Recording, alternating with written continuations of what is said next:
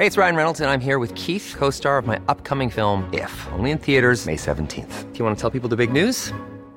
All right, I'll do it. Sign up now and you'll get unlimited for $15 a month in six months of Paramount Plus Essential Plan on us. Mintmobile.com slash switch. Upfront payment of $45 equivalent to $15 per month. Unlimited over 40 gigabytes per month. Face lower speeds. Videos at 480p. Active Mint customers by 531.24 get six months of Paramount Plus Essential Plan. Auto renews after six months. Offer ends May 31st, 2024. Separate Paramount Plus registration required. Terms and conditions apply if rated PG.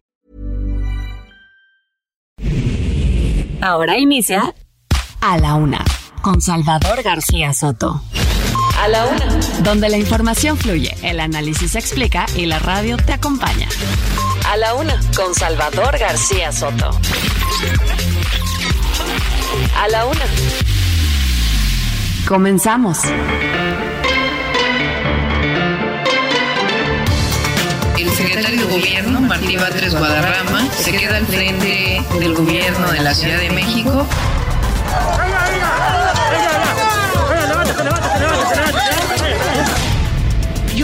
llamo a estas personas que nuevamente están anunciando que la tercera toma de Lima o la tercera toma del Perú. ¿Cuántas muertes más quieren? Marcelo y Monreal llevaron gente, llevaron porra, como se dice, literal, y hostilizaron a Claudia a la entrada.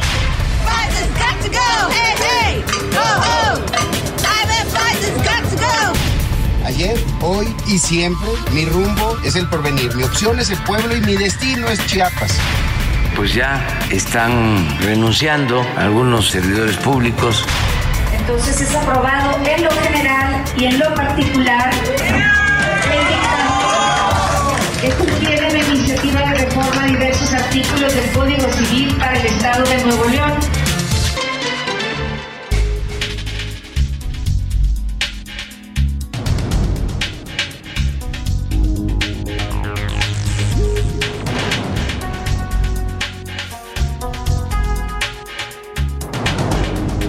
Ya es la una de la tarde punto en el centro de la República. Los saludamos con mucho gusto. Estamos iniciando a esta hora del mediodía a la una este espacio informativo que hacemos para usted como todos los días a esta hora del día cuando el reloj marca la una de la tarde en punto, la una de la tarde ya con dos minutos. Estamos listos para informarle, para entretenerle y también para acompañarle justo en este momento de su día, en este jueves 15 de junio de 2023, ¿verdad?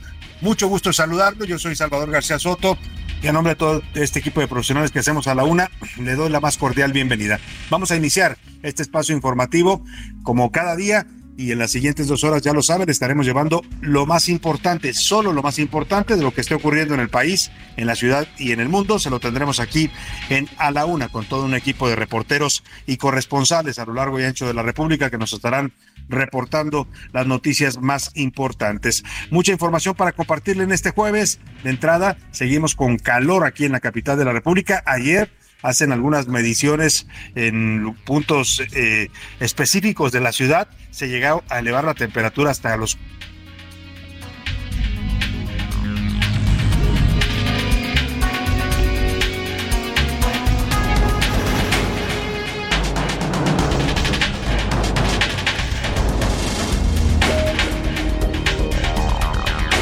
Y ya nos decía que hay bastante calor en esta tarde aquí en la Ciudad de México y se esperan temperaturas altas a lo largo de este día. Un día bastante, bastante eh, pues, importante en el tema del calor, Salvador.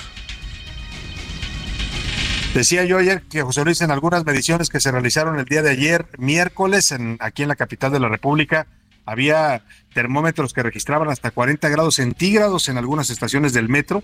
Por supuesto, estamos hablando de una zona cerrada subterránea, pero también en la plancha del Zócalo a la al sol, no a la sombra, al sol, una zona donde no hay árboles, donde es una enorme plancha de concreto, llegaron a medir hasta 40 grados centígrados. El récord histórico reconocido en la Ciudad de México es de 35 grados, justo en una estación del metro, en el metro Tacubaya, ahí se registró esa temperatura hace cerca de 10 años. Bueno, pues hoy estaríamos posiblemente rebasando ya esos récords históricos. El resto de la República también, también sigue con un calor intenso, con un sol que suena y que está, perdóname, se siente bastante eh, fuerte, abrasador cuando se pone usted al rayo del sol. Así es que hay que seguirse cuidando de esta ola de calor que todavía vive la República y que terminará hasta el próximo sábado, según indicó ayer la Comisión Nacional del Agua y su Servicio Meteorológico Nacional. Por lo pronto, este jueves está movido en materia de información. Le vamos a estar contando las historias de este día. Vamos a platicar con los protagonistas de la noticia. Hoy tenemos entrevistas interesantes. Vamos a hablar con Marcelo Ebrard, el ya eh, pues aspirante formal a la candidatura de Morena. Ayer se registró para esta búsqueda de lo que ellos llaman la coordinación de defensa de la 4T pues en realidad están disputándose la candidatura presidencial, pero como los tiempos electorales y la ley no permiten todavía hablar de candidaturas o precandidaturas, sino hasta el mes de septiembre, cuando arranca formalmente el proceso, pues entonces lo que hacen es ponerle esta, este, este nombre eufemístico, ¿no? De coordinador para la defensa de la 4T. Bueno, como sea, vamos a hablar con el ex canciller Marcelo Ebrard, que soy uno de los candidatos más visibles para la presidencia en Morena. Vamos a estar platicando también con Roberto Madrazo, este eh, político expriista, ex candidato presidencial, ex dirigente nacional del PRI, y que, que fue aludido por el presidente López Obrador en su mañanera, y hoy le responde fuerte en un tuit Roberto Madrazo al presidente sobre si es o no un beneficiario de los contratos de medicamentos. Vamos a hablar de ese tema con Roberto Madrazo. Muchos temas más tendremos en esta tarde de jueves aquí en la Ciudad de México. y pues vamos a estar informando desde aquí a toda la República Mexicana. Aprovecho para saludar a toda la gente que nos sintoniza allá en el norte, en Monterrey, Nuevo León. Arriba al norte, sí se They've Saludamos precisamente al norte de la República Mexicana que están en estos momentos con 38 grados centígrados en la eh, capital de Nuevo León, en Monterrey. Van a alcanzar hoy 42 grados a todos los regios. Bueno, pues unas altas temperaturas. Salvador, Guadalajara, Jalisco también 37 grados van a alcanzar hoy. Están en estos momentos en 37 grados. Van a llegar a 39 grados y van a tener una mínima de 18. Ahí en tus tierras, Salvador, también está haciendo bastante calor. En la zona de la laguna y en Torreón, Salvador, ahorita en Torreón traen 41 grados. Nada más de mínima van a estar a 23 grados centígrados hoy, Salvador.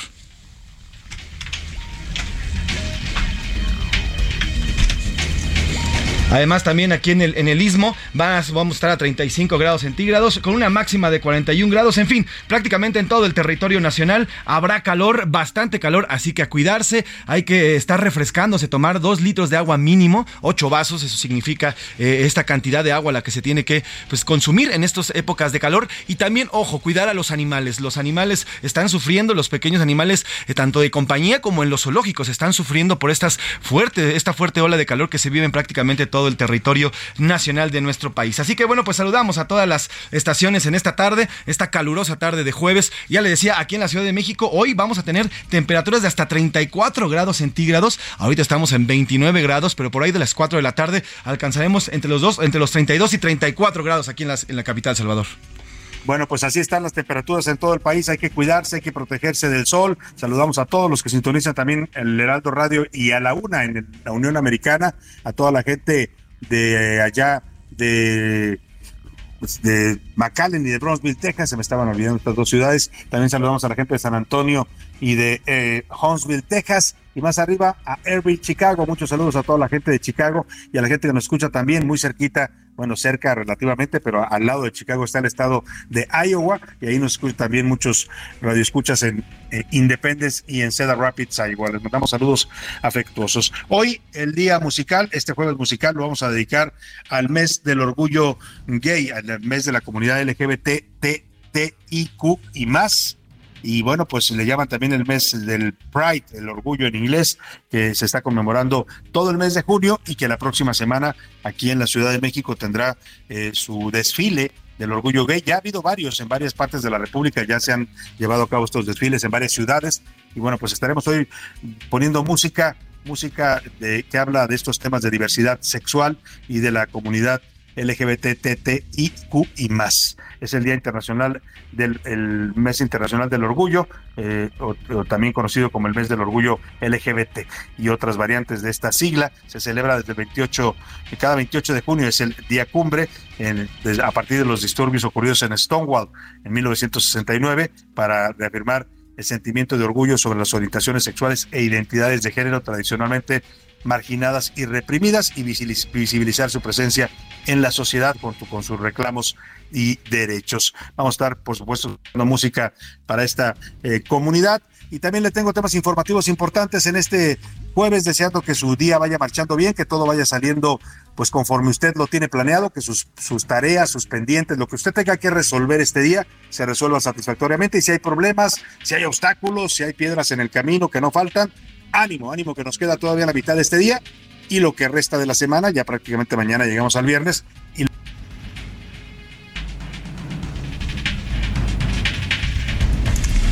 Vamos a ir eh, precisamente con eh, los temas para el día de hoy, los temas que tenemos para este, para este jueves, eh, son bastantes, bastante importantes en este jueves movidito informativamente hablando. Y bueno, pues detalles, el dirigente nacional de Morena está dando una conferencia en estos momentos, Mario Delgado habla ya de los procesos de registro. Recordemos que a partir de mañana las corcholatas restantes se registran para participar en este proceso dentro de Morena. Mario Delgado dio una conferencia de prensa y le tendremos los detalles sobre lo dicho. Oiga, y la vaquita, la corcholata morenista, la primera ya registrada oficialmente, el señor Marcelo Ebrard, eh, propuso que Morena abra sus cuentas bancarias para que cada una de las personas, cada una de las corcholatas, pueda recibir dinero por parte de los militantes en una especie de vaquita que pueden hacer eh, pues todos eh, los, las corcholatas. Mario Delgado en esta conferencia que le platico ya habló del tema, le vamos a poner el audio qué es lo que opina sobre esta, esta propuesta hecha por Marcelo Ebrard y más adelante platicaremos con el ex canciller de la República Mexicana sobre esta propuesta y las demás que tenga como esta corcholata que ya fue registrada, Salvador.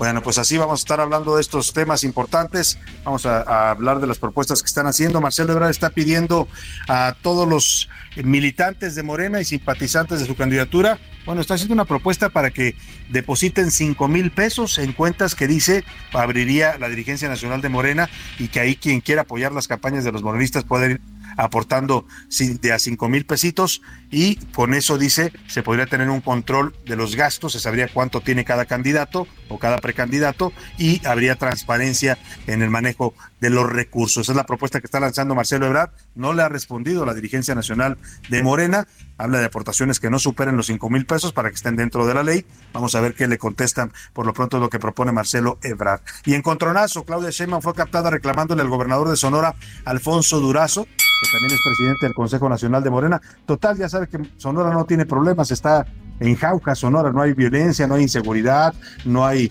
mm, no hay masacres, tanto que el gobernador tiene tiempo para venir a atender los asuntos del partido Morena como presidente de su Consejo Nacional. Y lo que se llevó Alfonso Durazo por andar haciendo de aconcolí de todos los moles fue una tremenda regañiza de Claudia Sheinbaum, un video que se filtró ayer de la reunión del Consejo Nacional de Morena efectuada el pasado domingo, muestra cómo la jefa de gobierno le reprocha, le reclama así, con el dedito apuntándolo directamente a la cara, le dice, ya estoy cansada, se queja de que la recibieron con gritos, eh, pues gritos adversos los simpatizantes de Marcelo Ebrard y de Ricardo Monreal a su llegada al hotel en donde se llevó a cabo el Consejo Nacional de Morena. Le voy a hablar de este video que incluso fue comentado hoy ya también por el presidente López Obrador y que muestra a una Claudia Sheinbaum pues enojada, que no está al parecer de muy buen ánimo en este proceso interno que apenas está arrancando. Y liberado, luego de tres días de bloqueos por productores agrícolas de Sinaloa, el aeropuerto internacional de Culiacán fue finalmente liberado. Estuvo secuestrado tres días por los productores agrícolas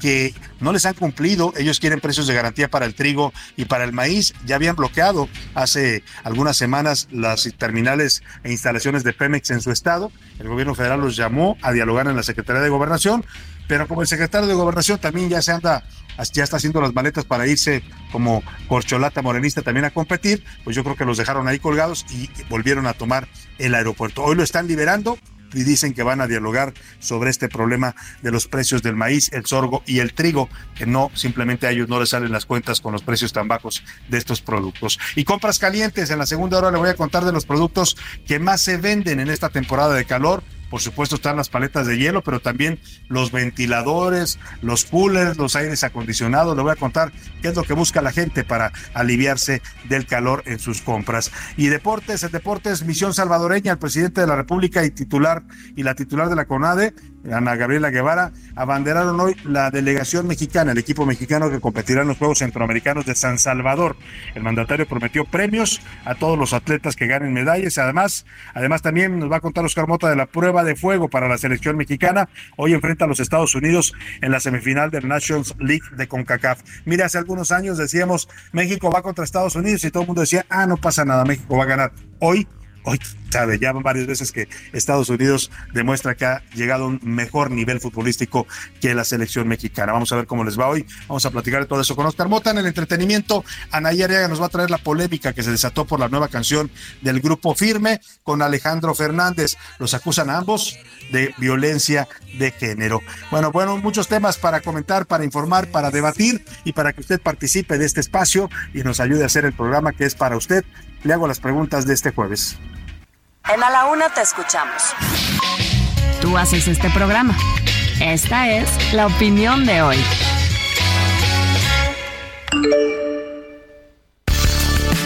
En las preguntas de este jueves le tengo temas interesantes para que usted comente, opine, debata sobre los asuntos públicos del país. El primero de ellos tiene que ver con esta propuesta que lanza Marcelo Ebrard, el aspirante a la candidatura presidencial de Morena, ex canciller de la República. Hoy propuso que todos los simpatizantes y militantes del partido Morena puedan realizar, si así lo desean, y si les alcanza el dinero para eso, ¿no? Yo no sé quién quiera regalarle dinero a los políticos, pero es la propuesta de Marcelo Ebrard. Dice que cada uno de los simpatizantes y militantes que quiera y pueda done cinco mil pesos serían depositados a una cuenta que abriría el partido la dirigencia nacional de Morena y cada cuenta sería manejada incluso por el partido para que se hagan públicos los estados de cuenta, se sepa cuánto está recibiendo Marcelo Ebrard de aportaciones, cuánto está recibiendo Claudia Sheinbaum, cuánto está recibiendo Dan Augusto López, cuánto está recibiendo Ricardo Monreal. De esa manera, dice él, habría transparencia y se sabría de dónde se están pagando las giras, los recorridos, los eventos que están realizando los candidatos. No parece mala la propuesta, ¿eh? y dice Marcelo Ebrard que está dentro de la ley, hoy la van a presentar, él anunció públicamente y dice que por la tarde la presenta su coordinadora Malú Micher, la senadora morenista. La va a presentar formalmente a la dirigencia de Morena. No ha dicho la dirigencia de Morena, que encabeza Mario Delgado, nada sobre esta propuesta, pero por lo pronto yo le pregunto a usted, ¿qué opina de este planteamiento que hace Marcelo Ebrard, la corcholata Marcelo Ebrard, para financiar las campañas de Morena de manera transparente y con recursos de los ciudadanos. Le doy tres opciones para que me conteste. Es una forma honesta de financiarse, pero debe ser regulada. ¿Está mal? la gente apenas sobrevive, ¿no? apenas puede cubrir sus necesidades, van a darle regalando dinero a los políticos, o de plano, pues que los políticos, como dijo alguna vez el presidente, se rasquen con sus propias uñas, ¿no? Si quieren ser candidatos, que les cueste, dice el dicho, el que quiera un celeste que le cueste. Y el segundo tema que le pongo sobre la mesa este jueves, la jefa de gobierno de la Ciudad de México, Claudia Sheinbaum, tendrá un evento magno, un meeting en el Monumento a la Revolución.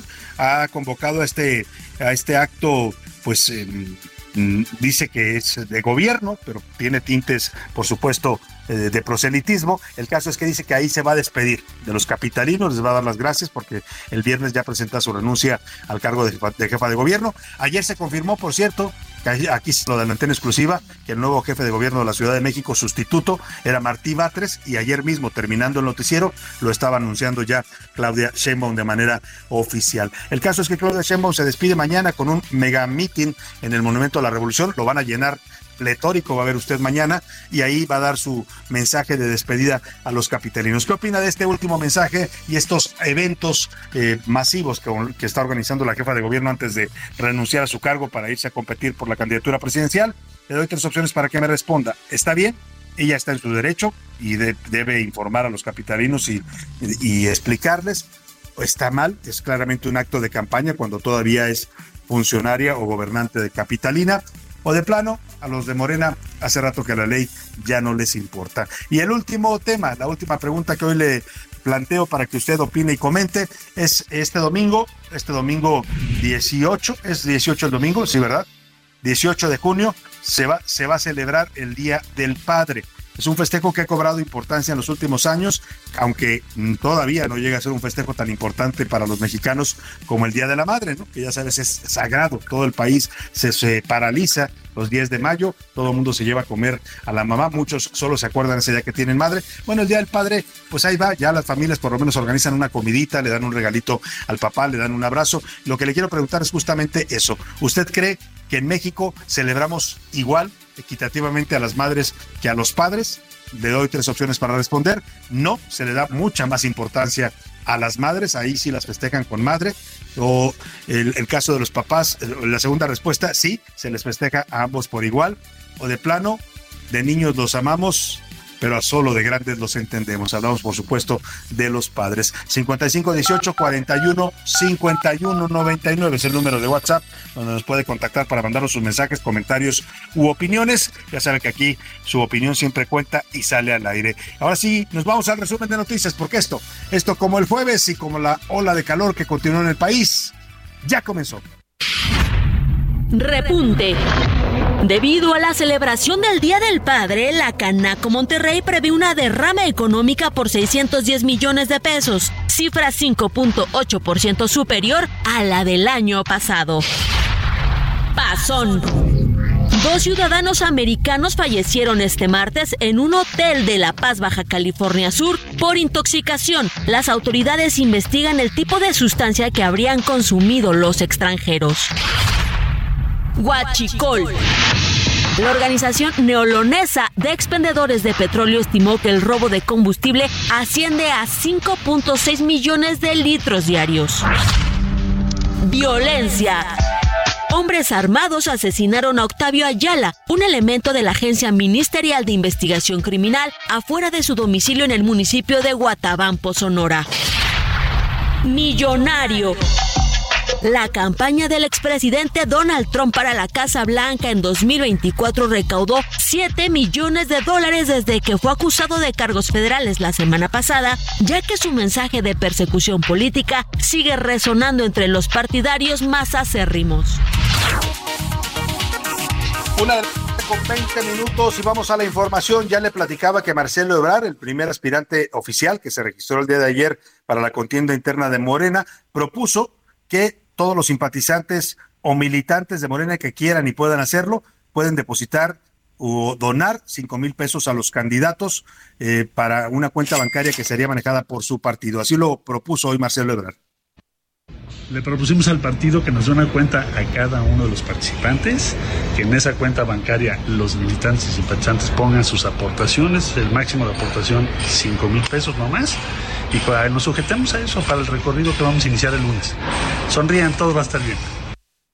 Sonrían, todo va a estar bien, dice Marcelo. La propuesta es que desde un peso hasta cinco mil les puedan aportar en estas cuentas, que las maneje el partido y de esa manera, dice, sería más fácil rastrear y transparentar el origen de los recursos con los que se financian los aspirantes de Morena. Ya le contestó hace unos minutos Mario Delgado, el dirigente nacional de Morena, habló de esta propuesta de Ebrard, dice, dice que la van a analizar. La vamos a revisar. Es interesante la propuesta de Marcelo, no, en definitiva sí podemos recibir eh, donativos, pero el problema no es ese, o sea, pues dinero nosotros tenemos dinero. El problema es que queríamos evitar la fiscalización por parte del INE, porque pues no nos ha ido bien con esas experiencias. Bueno, pues ahí está lo que dice Mario Delgado, la van a revisar para ver si aguanta el tema de la ley y la fiscalización del INE. Mientras Marcelo Ebrard anda proponiendo que les donen dinero, Claudia Sheinbaum esta mañana estuvo acompañando al presidente López Obrador en Palacio Nacional a abanderar la delegación mexicana que participará en los Juegos Centroamericanos. Hasta ahí todo estaba bien, apareció muy sonriente la jefa de gobierno, era parte de la comitiva importante en ese evento, pero cuando salió se puso a caminar por la calle ahí frente a Palacio Nacional, muchas mujeres se acercaron a saludarla. Y bueno, pues vamos a escuchar este audio, justamente lo que nos platicaba Salvador sobre este, este reclamo que le hacen a la jefa de gobierno. Yo soy una afectada de la línea 12 de. Soy otra víctima más de la línea 12. No nos han resuelto, no nos han resuelto. Estamos cargando una foto. Una foto. Pero háganos caso, estamos ahorita aquí, todo un grupo de 200 personas y no nos han solucionado nada. Pero tienen una, una líder que se inventó un padrón como no, de 100. No, todo es verdad. Ya, somos, fueron, ya fueron a hacer uno. No, todo fue un fraude, no son no. los que tenían. Por eso se les va a apoyar a todos, pero allí donde están, pero nos, si nos tienen ahí desde hace este, dos días, no. nos están dando largas. El censo se va a hacer... Eh, Nosotros pedimos. Negocio por negocio. Pero no aquí porque traen un montón de gente que no son. Todos estamos registrados y somos de verdad. No somos ficticios. Solo pedimos que nos hagan Bueno, ahí está el diálogo que tuvo Claudia Sheinbaum con esta mujer que decía ser víctima de la línea 12, decía que tenían un grupo de más de 100 personas a las que no habían atendido. Claudia Sheinbaum le decía que sí, que los iban a atender, pero que allá en el lugar no hay.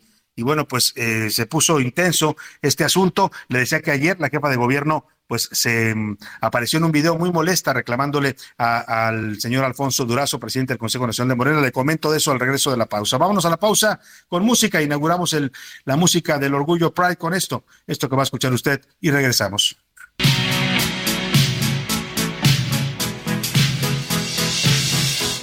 I want to break free.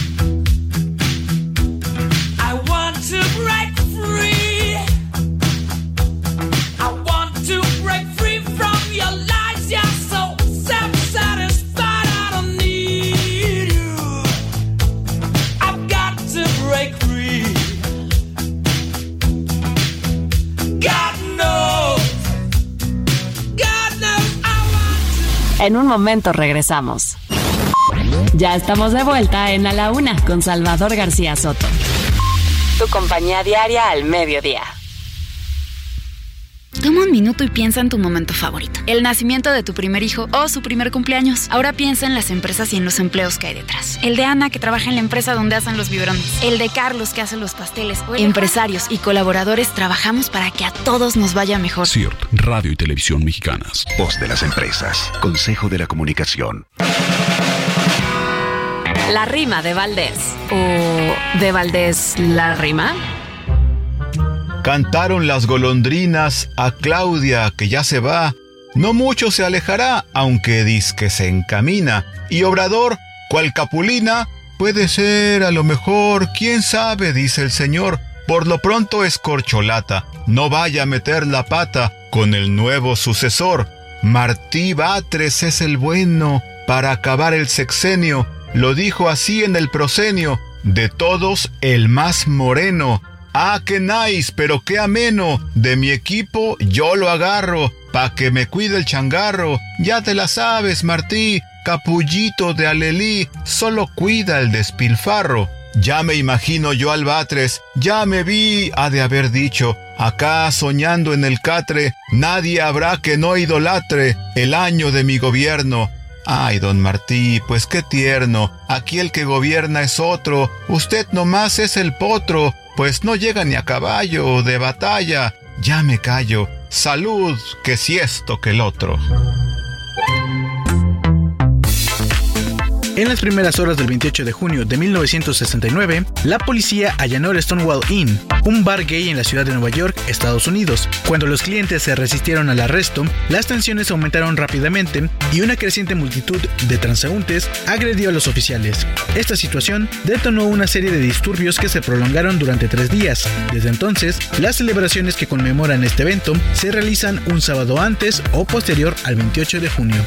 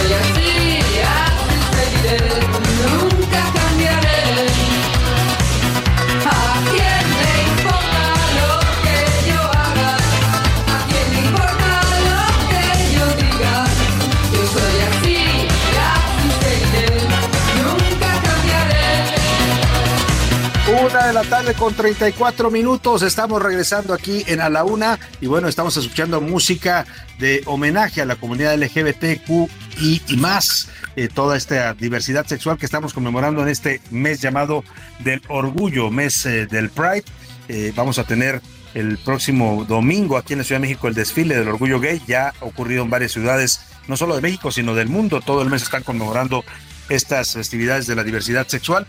Y si nos fuimos a la pausa con Queen y con el señor Freddie Mercury que decía quiero ser libre, pues dos años después, aquella canción era de 1984, dos años después, el Alaska y Dinarama, allá en España, 1986, ya no decían quiero ser libre, decían soy libre y a quién le importa lo que yo haga. Soy lo que soy y me presento ante el mundo así. Si me critican, si me cuestionan, si no les gusta mi forma de ser o de vivir, pues es problema de ellos. Esto dice esta letra contestataria de los años 80 que fue adoptada como un himno por la comunidad LGBT.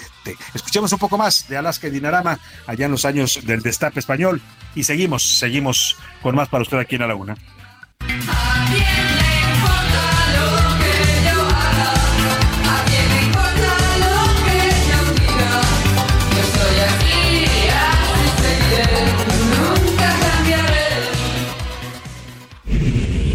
A la una, con Salvador García Soto.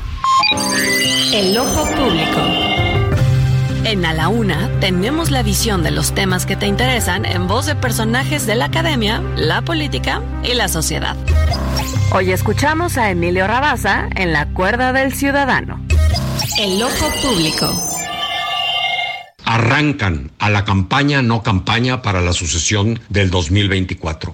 Arrancan, es el grito que se escucha en el hipódromo cuando se abren las compuertas y salen disparados los jockeys en sus caballos para iniciar la carrera.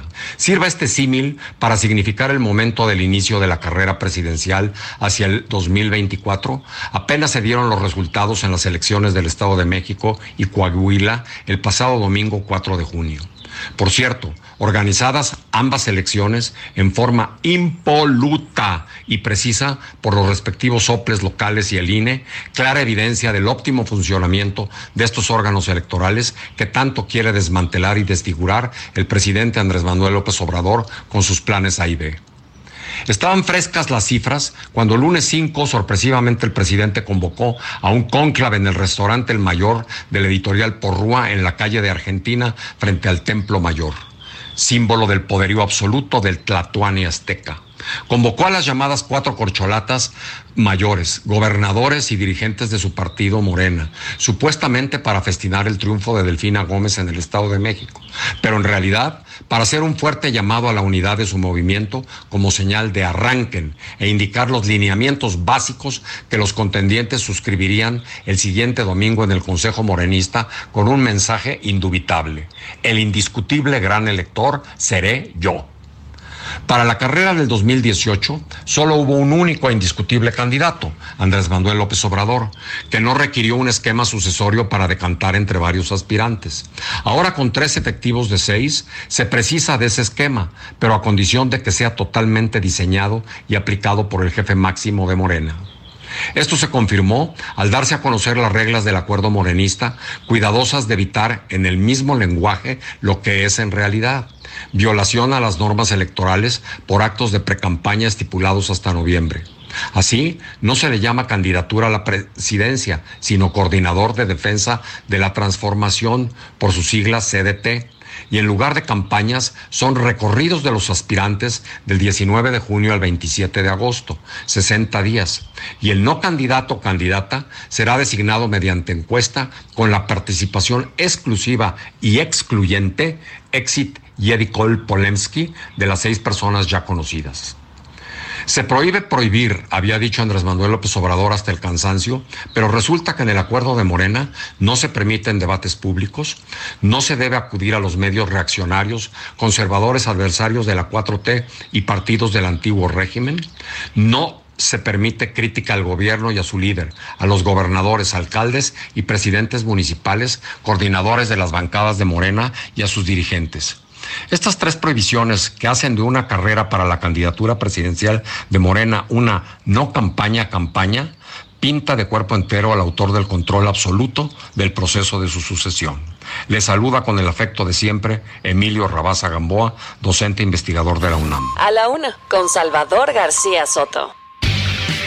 Una de la tarde, 39 minutos. Estamos regresando con ustedes. Escuchamos con atención al doctor Emilio Rabasa en su cuerda del ciudadano aquí en el Ojo Público. Nos decía de estas campañas, no campañas de Morena, porque dicen que no es una campaña anticipada, pero pues van a hacer campaña para ganar un cargo. En este caso ellos le llaman coordinador de la defensa de la 4T pero sabemos que en la práctica se trata del próximo candidato presidencial de Morena. En todo caso, en esa disputa, pues empieza a haber señales de tensiones, tensiones fuertes, las que están ocurriendo al inicio de este proceso. Le hablaba de este video que se viralizó ayer en redes sociales, donde Claudia Sheinbaum le reclama airadamente a Alfonso Durazo el que la hayan recibido con gritos adversos, las porras, dijo ella, de Marcelo Ebrar, en el, Consejo de Morena el pasado domingo. Aquí le hicimos una recreación, la voz que va a escuchar es una voz recreada de lo que dice la jefa de gobierno, porque en los videos que circulan solamente se pueden ver con eh, subtítulos, porque no se alcanza a escuchar el audio, el audio no se oye, pero se ve perfectamente los reclamos de Sheinbaum a Durazo. Aquí le pongo parte de lo que se escucha, no, no de los que se escuchan en el video, sino lo que se dice en el video con una voz que lo traduce. Ahí quedó. Vinieron con gritos te juro que ya me cansé. Ya me cansé, ya me cansé, ya me cansé. No hay excusa, no hay excusa. En tres días ya no, ya no. Nada más me recibieron a mí. No hay excusa. Desde el domingo me respingó. ¿Entiendes? No se vale. Bueno, pues ahí está lo que reclama. Ella reclama que cuando llegó al salón la recibieron con gritos adversos, le gritaban piso parejo los seguidores de Marcelo Ebrard y de Ricardo Monreal. Eso no le pareció a la jefa de gobierno. Hoy el presidente comentó este video, dijo que efectivamente se ve ahí un encontronazo entre Claudia Sheinbaum y Alfonso Durazo, que son situaciones normales que pasan, pero que él no se mete. Escuche usted. No me puedo meter en eso, pero miren, ya es una temporada, así como la temporada, desgraciadamente, ¿no? Lamentablemente de calor va a ser la otra temporada ya. Entonces, eh, del otro calor. Y van a estar saliendo cosas. Todo eso es normal. Lo más importante de todo es que haya democracia, que sea el pueblo el que decida. Bueno, el presidente dice que viene el calor en el proceso de Morena y si lo dice el presidente es porque sabe de lo que habla. Marcelo Ebrard, pues le preguntaron de este video donde se ve enojada Claudia Sheinbaum, dice que él mejor sin comentarios. Escuche usted. Sobre eso no voy a opinar, porque el video pues está ya muy claro. Yo lo que diría respecto a lo que les comenté a mis compañeras y compañeros el día de ayer, tenemos que ir a una campaña de diálogo con nuestras compañeras, compañeros, tenemos que ser muy austeros, tenemos que ser transparentes, tenemos que hacerlo con alegría y tenemos que confiar en la decisión que van a tomar las personas. Y bueno, Marcelo Ebrard dice hay que dialogar, el video habla por sí solo. Mario Delgado hace unos minutos también reaccionó sobre este video que se volvió viral y dice pues que el video no debió de existir. Escuchemos. Bueno, primero ese video no se no debió haber existido porque se recogieron teléfonos en la entrada para justamente para que todos los consejeros estuvieran concentrados en la discusión. Estamos investigando de dónde viene ese eh, video pero, a ver, siempre va a haber eh, eh, discusiones, va a haber desencuentros, pero lo fundamental es que se mantiene la unidad. Lo fundamental es que se mantiene la unidad, dijo Mario Delgado. Y ayer le comenté y le informé en este espacio que Marcelo Ebrard Casaubón, ex canciller de la República y actual ya aspirante a este cargo de coordinador de defensa de la Cuarta Transformación, aspirante presidencial también de Morena, se había registrado el primero en hacerlo, dijo ser el primero en haber renunciado, en registrarse y también en las encuestas. Y yo saludo con gusto esta tarde en la línea telefónica a Marcelo Ebrard y le agradezco mucho que nos tome esta llamada. Marcelo, qué gusto, muy buenas tardes. Hola, muy buenas tardes, Salvador. Saludo a todo tu auditorio. ¿Cómo estás? muy bien, muy bien, muchas gracias. Sonriendo porque todo va a salir bien, dice el eslogan de campaña. Todo va a estar bien. Eso. Todo va a estar bien. Todo va a estar bien. Hay que sonreír y hay que estar alegres y tranquilos. Y felices. Marcelo, eh, el, presidente dice hoy sobre este video que circula, que ya escuchamos hace un rato su comentario, que usted no quiso opinar, el video habla por sí solo. Eh, el presidente dice que es normal que el calor se va a intensificar en la contienda. Usted hablaba de diálogo. ¿Dónde va a estar el punto medio en esta contienda que efectivamente, pues, a querer o no, despierta pasiones? pues que tengamos cordura, tengamos paciencia, eh, yo creo que se llama templanza, y no caer en provocaciones, no, no caer en confrontaciones que son estériles. Yo, por lo pronto, hoy le presenté, o le vamos a presentar al partido una propuesta para el tema de financiamiento que sí me parece muy importante, eh, que es eh, que nos abran una cuenta a cada uno de los que vamos a participar, a cada una, a cada uno, y en esa cuenta recibamos las aportaciones, donaciones de nuestros simpatizantes hasta por cinco mil pesos. Eso permitiría tener claro cuáles son los recursos disponibles para cada cual en su recorrido. Ya sé que es un recorrido que no está regulado específicamente en la ley, pero mm, no está prohibido, no está, no te lo limita el que tengas estas eh, o que puedas tener una cuenta bancaria para ese propósito. Entonces yo creo que coadyuva, facilita, nos ayudaría para esa pregunta que me parece que es una pregunta sustantiva a partir del lunes. Entonces hoy lo vamos a entregar al partido, ya lo expliqué. Una cuenta bancaria cada una, cada uno. Y ahí ponen tus simpatizantes lo que te quieran y con eso financias tu recorrido. Esa es la idea. Esta cantidad que Eh, usted maneja, que entiendo va de un peso hasta cinco mil pesos, está dentro de los márgenes de la ley. Sí, está dentro de los márgenes permitidos. Y además no te no te genera ningún ningún tipo de presión a las finanzas del partido ni a compromisos posteriores. Ulteriores, y yo creo que ayuda, porque si no va a ser la pregunta todos los días. ¿no? Sí, ¿De dónde salen los recursos, no? Y- exactamente, y por otro lado, pues para que se pueda verificar que todos hagamos algo muy austero, como se pretende. Entonces, en eso estamos tratando de construir y irnos para adelante. Yo estoy muy contento, ya para el lunes ya estamos listos. Le contestó ya a esta propuesta Mario Delgado. Dice que va a analizarla el partido, que, la, que le parece una buena propuesta, pero que van a analizar porque quieren evitar el tema de fiscalización del INE. ¿Ustedes analizaron esa parte antes de hacer la propuesta? Sí, sí, sí, sí. Bueno, de todas maneras, mira, de todas maneras el INE va a estar midiendo todo lo que hacemos. De hecho, yo hice 50 visitas en lo que va de, ya será del último año, y siempre estuvo el INE presente, aun y cuando fueran actos más oficiales, digamos. Pero siempre está, siempre están midiendo cuánto te gastaste, cuánto no. Ese es su trabajo. Entonces, yo creo que hasta resulta mejor tener la cuenta y pues, rendimos cuenta, pues, no al INE, pero sí a los ciudadanos, ¿no? Entonces Ahora, voy, a Ujú. sí, voy a escucho, tratar de tener este diálogo con el partido, pues apenas la acabamos de hacer, todavía no la pueden valorar, pero seguramente para mañana o el sábado, en fin, tendremos alguna conversación sobre eso, a ver qué opinan.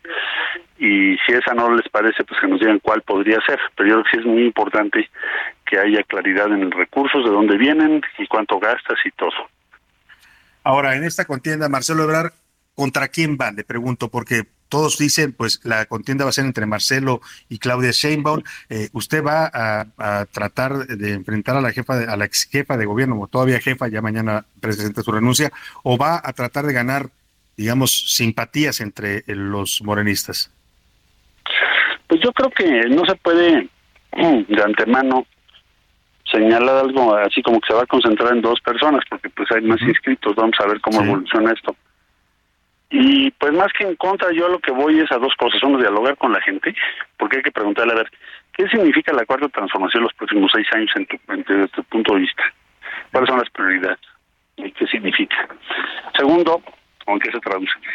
Y segundo, presentar las propuestas que tengo ya pensadas en cada una de las materias que nos importan. Yo recogí, o he recogido durante esos recorridos que te dije, pues un buen número de preguntas. Me queda muy claro dónde están las preocupaciones en la mayor parte de las zonas de la de la República. Entonces, eh, pues va a ser muy interesante y ese es el objetivo del recorrido. Yo no voy a hablar mal de nadie, no me interesa para nada eso, sino más bien a ver qué piensas, qué propones. Por ejemplo, la mitad del país tiene problemas de agua graves, eso seguramente va a ser un tema central. La seguridad ha sido un problema recurrente casi en las 50 visitas que hice. Eh, la inseguridad, eh, no solo en cuanto a seguridad policial o seguridad respecto a tu integridad, sino también la incertidumbre respecto a tu trabajo y otros temas. Entonces, pues todo eso es lo que vamos a ir a dialogar. Ahora, ¿Verdad? ¿Y ya ayer, propones? Claro, ayer nos comentaba gente del auditorio, eh, este eslogan que le decía, sonríe, eh, que todo va a estar bien, es con lo que arranca usted su campaña. Entiendo el mensaje, hay que estar optimistas ante lo que venga, ante el futuro, eh, pero ayer nos decía mucha gente, sonríe, ¿cómo voy a sonreír si, si ya decía usted, estoy batallando para subsistir, la inflación me ha golpeado duramente, me quedé sin empleo? O la violencia que está afectando a varios estados, ¿cómo van a sonreír en Zacatecas, en Tamaulipas, en lugares donde la violencia está desbordada?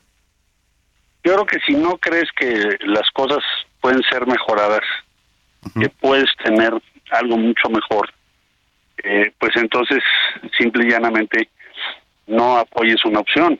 Yo lo que voy es, si tú crees realmente, como es mi caso, que definitivamente podemos tener avance muy significativo en esa y en otros campos donde la gente tiene preocupación, eh, quienes somos de esa postura somos optimistas y todos los días sí vemos los problemas, yo estoy muy consciente, problemas también tengo yo, pero todos los días sonrío y todos los días digo voy a salir adelante y todos los días escucho y pienso qué podemos hacer para resolver cada uno de los problemas que tenemos enfrente y lo vamos a hacer. Ese es el mensaje.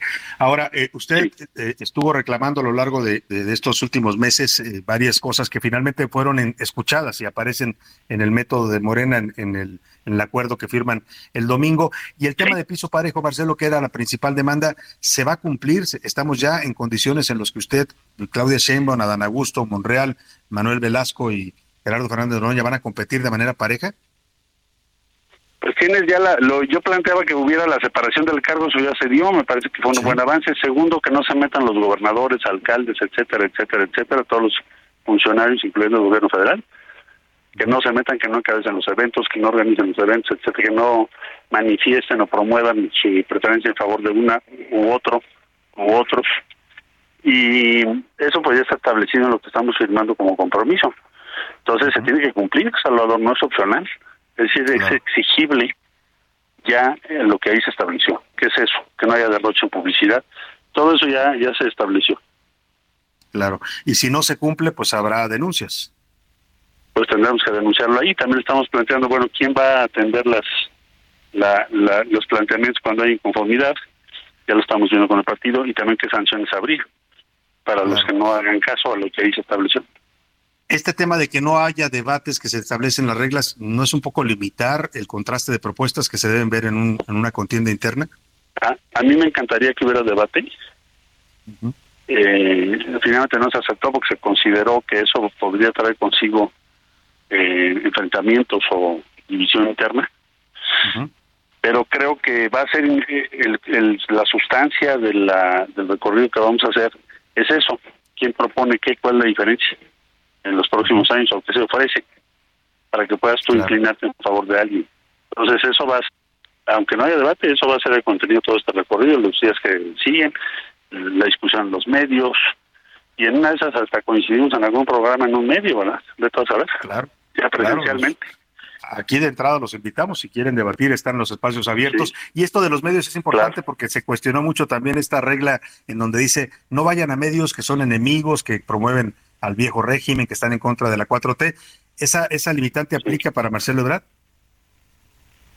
Pues mira, yo creo que cada uno de nosotros tenemos un, criterio. Desde mi punto de vista, yo me voy a presentar en todos los foros y espacios para defender a la cuarta transformación y defender lo que hemos avanzado, lo que se ha construido. Y tengo que tener esa disposición sustantiva. Eh, a lo mejor habrá en el camino que te encuentres alguien que de plano es totalmente panfletario, ¿no? En contra de la cuarta transformación representa intereses de algún grupo de empresas, pero el promedio, lo que yo considero es que hay que ir a todos los espacios y contestar lo que te preguntan y tratar de debatir. Esa es la función. Imagínate si vamos a defender la cuarta transformación, que es el cargo que se nos ofrece o para el que nos postulamos, y no vas a, a debatir, pues va a estar muy difícil, ¿no? Entonces, ¿cómo lo defiendes? Sería imposible. alguna. Sin duda alguna. Eh, ¿Confía plenamente el, el, aspirante Marcelo Ebrard en la dirigencia de Morena para aplicar estas reglas y para garantizar que no se salgan del piso parejo? Sí, yo tengo la confianza de que esto ya escrito, establecido y firmado, pero francamente tratarlo de violentar o modificar, pues sería de un costo tremendo para Sin duda para el partido, para el movimiento. Y sería algo absurdo, sería algo que no tiene ninguna razón para que lo lleves a cabo. Pues si ya hay un acuerdo, si ya se establecieron las normas, pues ¿por qué no las vas a respetar, verdad? Claro.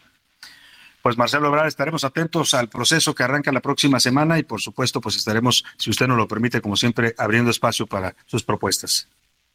Bueno, claro que sí, muchas gracias, ¿eh? mucho gusto Muchas gracias. muy buenas tardes. Gracias igualmente a Marcelo Ebrard, aspirante de Morena a la candidatura presidencial o a la coordinación de defensa de la 4T, que es como le llaman oficialmente. Ya lo escuchó usted, confían que se respeten las reglas, confían que van a todos a, a poner de su parte y, y que va a evitar, dice, los encontronazos. Diálogo, dice Marcelo Ebrard, vamos a ver si todos quieren dialogar. Vámonos a la pausa con esto que se llama Born This Way o Nací de esta manera. La canta Lady Gaga y es uno de los himnos también de la comunidad LGBT. Regresamos.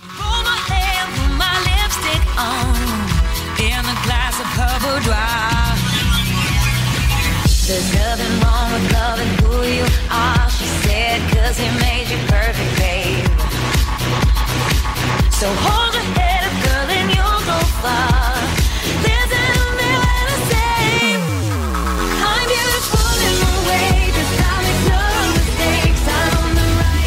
En un momento regresamos. Ya inicia la segunda hora de A la Una con Salvador García Soto. A la una. Donde la información fluye, el análisis se explica y la radio te acompaña. A la una con Salvador García Soto. A la una. Comenzamos. Según el INEGI, en México existen 5 millones de habitantes que se identifican con una orientación sexual e identidad de género LGBTIQ+. Incluso el Estado de México es la entidad federativa que cuenta con el mayor número de personas LGBT, con 489.594 habitantes.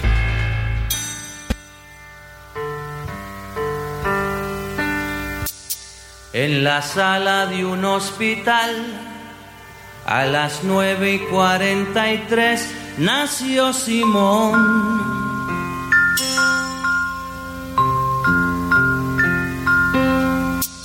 Es el verano del 56, el orgullo de don Andrés por ser varón.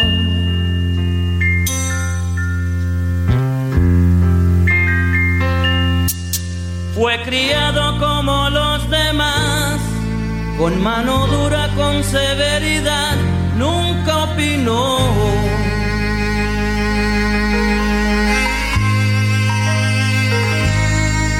Cuando crezcas vas a estudiar la misma vaina que tu papá, óyelo bien.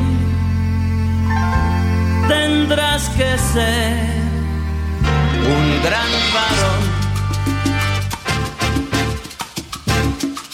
Al extranjero se fue Simón, lejos de casa se le olvidó aquel sermón. Cambió la forma de caminar, usaba falda, lápiz labial y un carterón.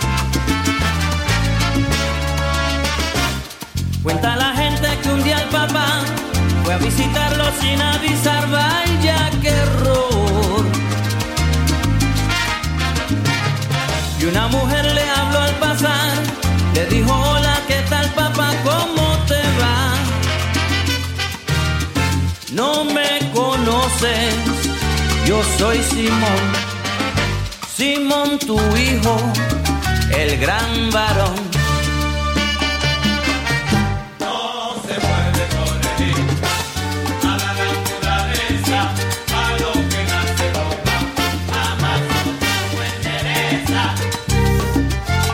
Ya son las 2 de la tarde en punto en el centro de la República y nos da mucho gusto saludarlo a esta hora del mediodía, justo cuando estamos comenzando la segunda hora de a la una y también ya la tarde de este jueves 15 de junio. Lo hacemos a ritmo de esta salsa de Will Colón que se convirtió en un clásico, El Gran Varón, una canción que habla también de la problemática de la comunidad LGBT, de la pues diversidad sexual y que cuenta la historia de Simón, un joven que bueno pues eh, tenía tendencia a vestirse como mujer eh, hoy entonces se les llamaba travestis o transexuales, en esa época que se escribió esta canción, hablamos de 1989, hoy se definen como personas queer que deciden pues eh, cambiar su sexo y eh, por eso recibe el rechazo de su padre que pues lo desconoce y después cuando lo reencuentra vestido de mujer pues se niega a saludarlo. La historia es un poco trágica porque habla de las épocas en las que la epidemia, la pandemia del VIH-Sida arrasó con una buena parte de la comunidad LGBT en el mundo y este joven termina muriendo en un hospital de Nueva York solo, abandonado y desconocido por su padre, algo que en esa época era común. Hoy es parte de la lucha han librado los colectivos de la diversidad sexual para pues ser aceptados eh, por sus familias, por la sociedad y que se reconozcan sus derechos como personas, simplemente con preferencias sexuales distintas a las heterosexuales. Así estamos hoy homenajeando el mes del orgullo Pride aquí en A la Una, el orgullo Pride de la comunidad LGBT y tenemos mucho más todavía para ofrecerle en esta segunda hora. Vamos a hablar de los golpes de calor. Oiga, ya van siete mexicanos fallecidos por esta tercera ola de calor. Ayer en Veracruz falleció un joven, mientras tanto que en Tabasco una familia de tres personas murió intoxicada también tratando de pues aliviarse el calor. También están reportados un jornalero y un adulto mayor en Oaxaca que fallecieron por las altas temperaturas. Le voy a contar además ¿Qué están comprando los mexicanos para bajarse el calor? Bueno, hay de todo, ¿eh? desde paletas de hielo hasta ventiladores, bueno, hielo en barra, todo, todo lo que se pueda para refrescarse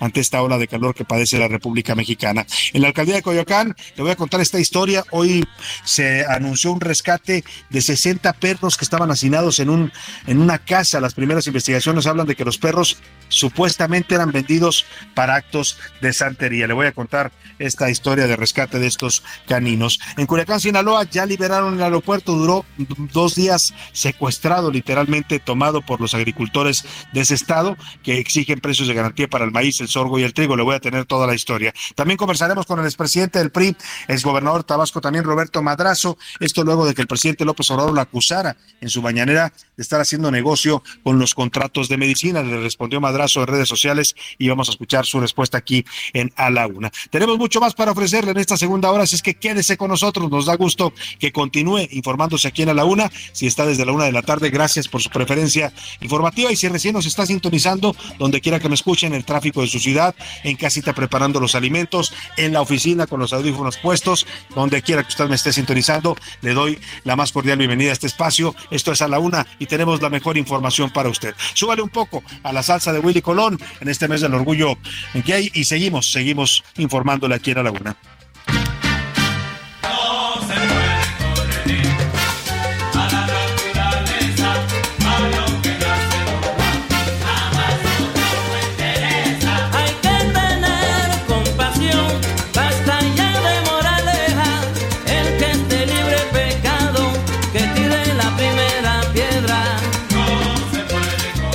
De la tarde con seis minutos, no se puede corregir a la naturaleza, dice esta canción de Willy Colón. Y bueno, seguimos, seguimos con más temas informativos para usted en esta segunda parte de A la Una. Y para escuchar, como siempre, a esta hora del programa, antes de informarle nuevos temas, pues vamos a escuchar su voz y su opinión. Ya sabe que tiene un programa, siempre tiene un espacio muy importante en este programa, sus comentarios. Para eso saludo con gusto ahí en la mesa. Está regresando después de una gira exitosísima por toda la República. Milka Ramírez, ¿cómo estás, Milka? Bienvenida. Salvador, ¿cómo estás? Muy buen jueves. La- ah, es, que, es que qué calor está haciendo, de verdad. Que yo, Qué calor, Milka. qué calor, sí, en mi gira, andaba ahí en mi gira de... de- Andabas de gira. De... No, no, la verdad es que No. tuviste un tema de salud, pero nos da gusto que regreses y que estés bien.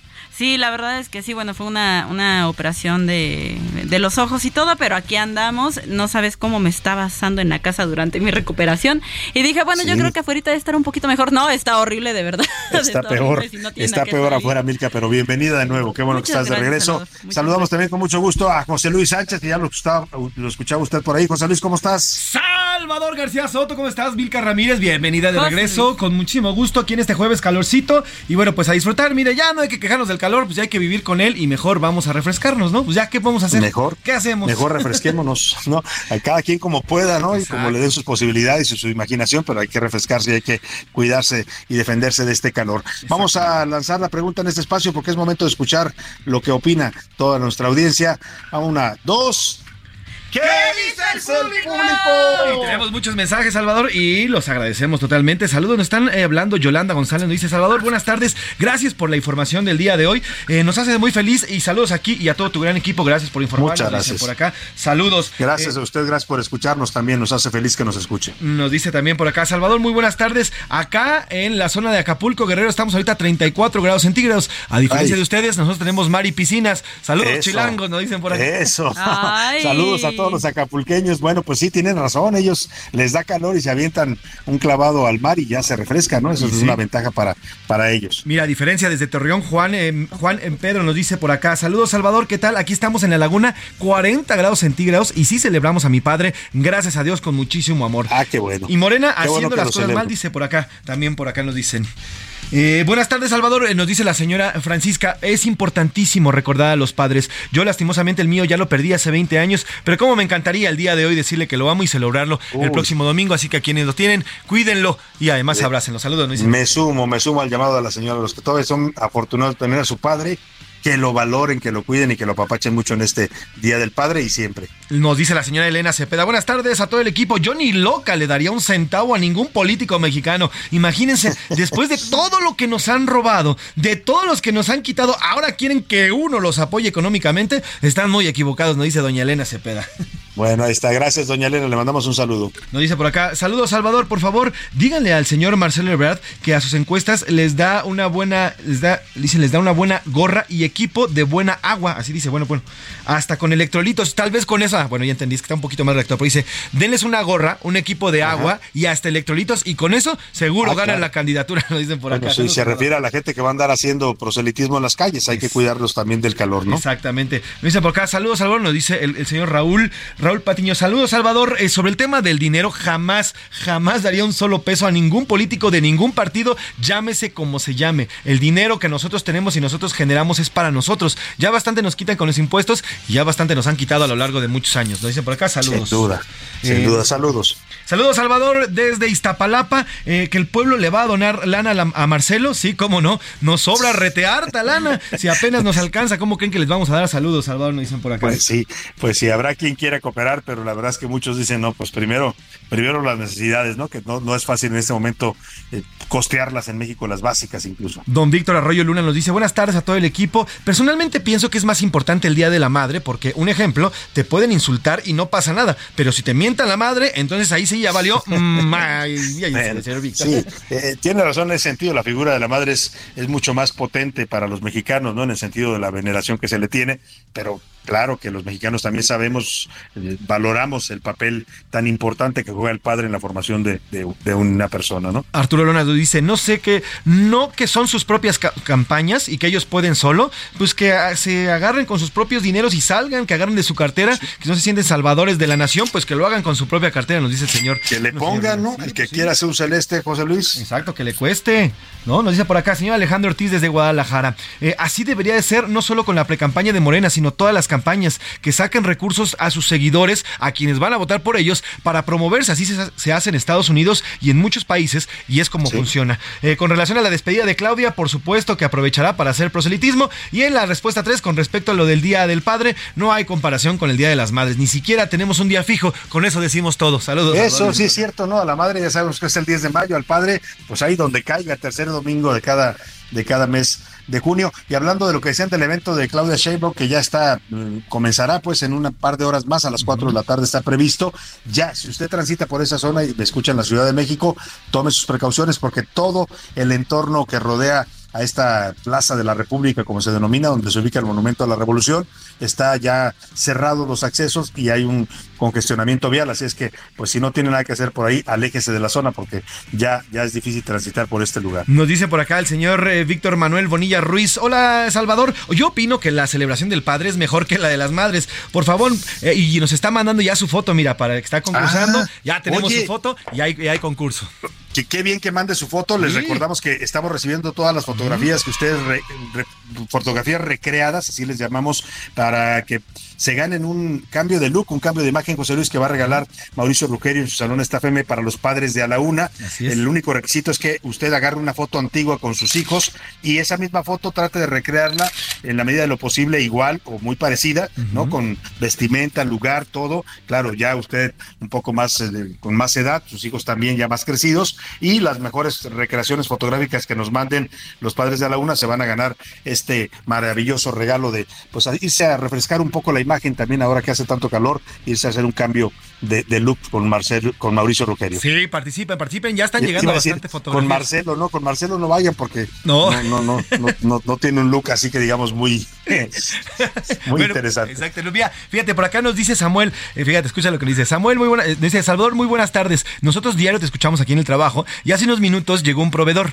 y le dije, hoy pon atención, pon atención, va a decir, ya es la una de la tarde en punto. Lo dijiste y el, y el proveedor nada más se fue a las risas. Saludos, Salvador, nos dice Samuel. Bueno, le mandamos un saludo ahí en su trabajo, muy qué bueno que nos escuche. Muchas gracias, Samuel. Muy buenas noticias acá en Oaxaca. Saludos, Salvador. Acá en Oaxaca, capital, estamos a 35 grados centígrados. Estamos entre mezcal, entre cerveza y nieve Ay. de limón, nos dicen por acá en. Oaxaca. Saludos, Salvador. Pues mire, yo las mezclaría a las tres, ¿no? A lo Sí, mejor sale algo sabroso y fresco. Uy, sí, esa es una gran idea. Saludos, Salvador. Acá en la Ciudad de México, eso de subirse al metro, nada más nos salimos cocinados porque Dios es grande. Hoy por la mañana, que normalmente voy abrigado, todos, absolutamente todos, iban de mangas cortas, con faldas o con, o con shorts o vestidos muy propios para la Sí. ocasión. El color aquí en la Ciudad de México Oye. está agonizante. Oye, y es que subirte al metro cuando los vagones Milka no funciona el aire acondicionado, porque en la mayor parte de los casos no funciona, es un horno aquello. Cuando vas lleno, rodeado de gente en las horas pico, eh, el calor sube, la temperatura sube porque la gente va ya sin nada. No, pero aparte déjame te platico, Salvador, que el metro es una chulada, porque mira, a las 6 de la mañana, 7 de la mañana, cuando hace frío, el aire acondicionado va a todo lo que da, a todo lo que da.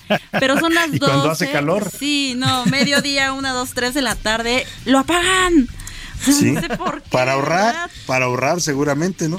No, es horrible. Bueno, es un gran medio de transporte, la verdad es que, Sí, que yo, yo lo, sí, uso- pero- lo, lo he usado mucho, pero... Ay, dos pesitos más, por favor, de mantenimiento. Sin duda alguna. Nos dice por Métanle ac- un poco el mantenimiento. Nos dice por acá Juan Pedro, ya quisiera yo esos cinco mil pesitos para mí, mejor les paso mi cuenta y ayúdenme, yo sí los necesito. Saludos, Salvador, nos dicen por acá. Mejor, haga la cooperacha y en una de esas pega también. Alberto Anguey dice, ya estoy aquí en el Zócalo y están empezando a llegar muchos acarreados. Saludos, Salvador. En el Monumento de la Revolución, el- perdón. el momento de la revolución, sí, la concentración es en el momento. Vamos a ir para allá en un momento más para que nos reporten ya cómo anda el ambiente por ahí. En Twitter, ¿qué dice la comunidad tuitera en arroba ese García Soto Milka? En Twitter, precisamente sobre esta vaquita que pide el, el aspirante a la candidatura para la presidencia en el 24, Marcelo Ebrard, el 26% dice que bien, que es una forma honesta de, de empezar la campaña. De financiarse. de financiarse. El 9% dice que mal, que la gente apenas sobrevive.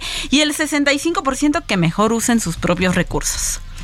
Pues So- Sobre el tema del evento que va a dar la jefa de gobierno Claudia Sheinbaum esta tarde, el 5% dice que bien, que es su derecho, el 92% dice que está mal, que es un acto de campaña y el 3% dice que no le importa a Morena. Y sobre la celebración del Día del Padre, el 34% dice que no lo celebra, el 59% dice que sí lo festejan y bueno, el 7% esta frase, eh, Salvador, que leíamos hace rato, que de niños amamos a los padres, pero que de grandes los Nos entendemos. entendemos. Y sí. Es que sí, fíjate, yo digo, uno siempre quiere a su padre, pero hay una etapa en la vida, Milka, eh, José Luis, en las que eh, te choca la figura paterna y, y lo cuestionas y, y- y cu- criticas todo lo que dice, lo criticas cómo se ve, cómo se viste. Ya cuando uno crece y a veces uno también es padre, es cuando dices, ¿qué razón tenía mi padre? Lamentablemente a veces es tarde, ya se nos fue, ¿no? Claro. Claro, sí, totalmente de acuerdo. Y son procesos, al final, digo, yo que ya tengo treinta y tantos años, años, yo ya que ya tengo treinta y tantos años, ya comienzo a entender, decía, qué razón tenía mi papá. Digo, sin yo Sí. ser padre, ¿no? Sin todavía Sí. ser padre. Y lo veo ahorita, por ejemplo, con mi hermano, que también ya es papá, y dices, qué difícil. Lo platico con mis amigos que ya Pues- son papás, que son, qué difícil debería ser. No eres porque no quieres, José Luis. Ay, ay. Ya, ahí vale. Vamos con más información. Oigan, eh, Salvador José Vamos con otras noticias. No, no te creas. Bueno, pero sí, saludos a mi papá que lo amo y a todos los padres también de este país que hay que celebrarlos. Y no Saludos solamente a este domingo. Salvador, sino todos. Saludos a también a ti que eres un gran padre, Salvador, me consta. Muchas gracias, muchas gracias. La labor que es una, la verdad es que es una labor titánica la de ser padre hoy en día, ¿no? La verdad, eh, siempre lo ha sido, yo creo que siempre en todas las épocas ha sido una labor importante, pero cada día es más eh, complicado por, pues, por todos los problemas que enfrentan ahora las nuevas generaciones, ¿no? Que es, pues, son jóvenes más, mucho más informados, mucho más cuestionadores, y eso pues, representa un desafío también para los padres. Pero bueno, ánimo a todos los papás, les mandamos un abrazo y síganos mandando sus fotografías. Recreen una fotografía de la infancia de sus hijos, donde estén ustedes con ellos, mándenosla en la época actual y las mejores recreaciones se irán a hacer un cambio de look, un cambio de imagen para los papás que también tienen derecho a verse guapos. Aquí en A la Una se los vamos a regalar junto con Mauricio Rugerio, nuestro colaborador en su salón Staff Dicho esto, Milka, José Luis, vámonos, si les parece, a otros temas importantes. A la una, con Salvador García Soto. Oiga, ¿qué hace la gente? ¿Cómo se está refrescando ante esta ola de calor? ¿Qué productos se están vendiendo? Aquí en la Luna nos pusimos a investigar y esto fue lo que encontramos.